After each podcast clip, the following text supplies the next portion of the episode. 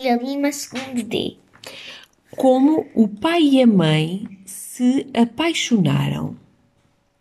Há muito, muito tempo, quando os meus pais eram pequeninos e eles não se conheciam, a mãe gostava de tudo o que era colorido e o pai gostava de tudo o que não tinha cor.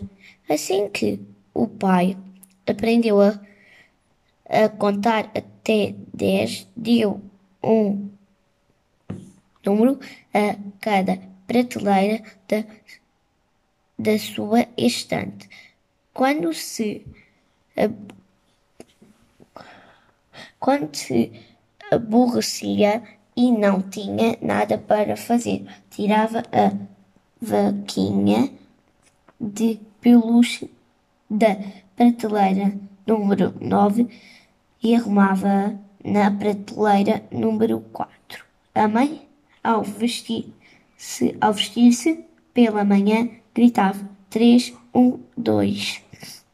Atirava-se para cima de uma enorme montanha de trapos e resolvia a toda até ficar com o corpo coberto de roupa. Certo dia, o pai ia pela rua fora, com cuidado para não pisar os riscos do passeio.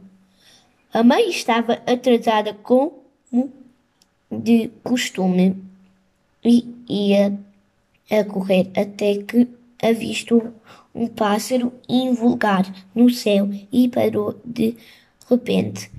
E depois é à esquina catapus levantaram a cabeça e viraram-se. O pai ficou ingeridamente, Ligeiramente. ligeiramente corado e a mãe ficou logo um pouco pálida. Agora é que preciso mesmo de um café, reclama ela. No dia seguinte, o pai ficou muito espantado quando viu o seu rosto muito rosado e as pernas cheias de mancha às cores. Acho que estou doente, conclu- concluiu.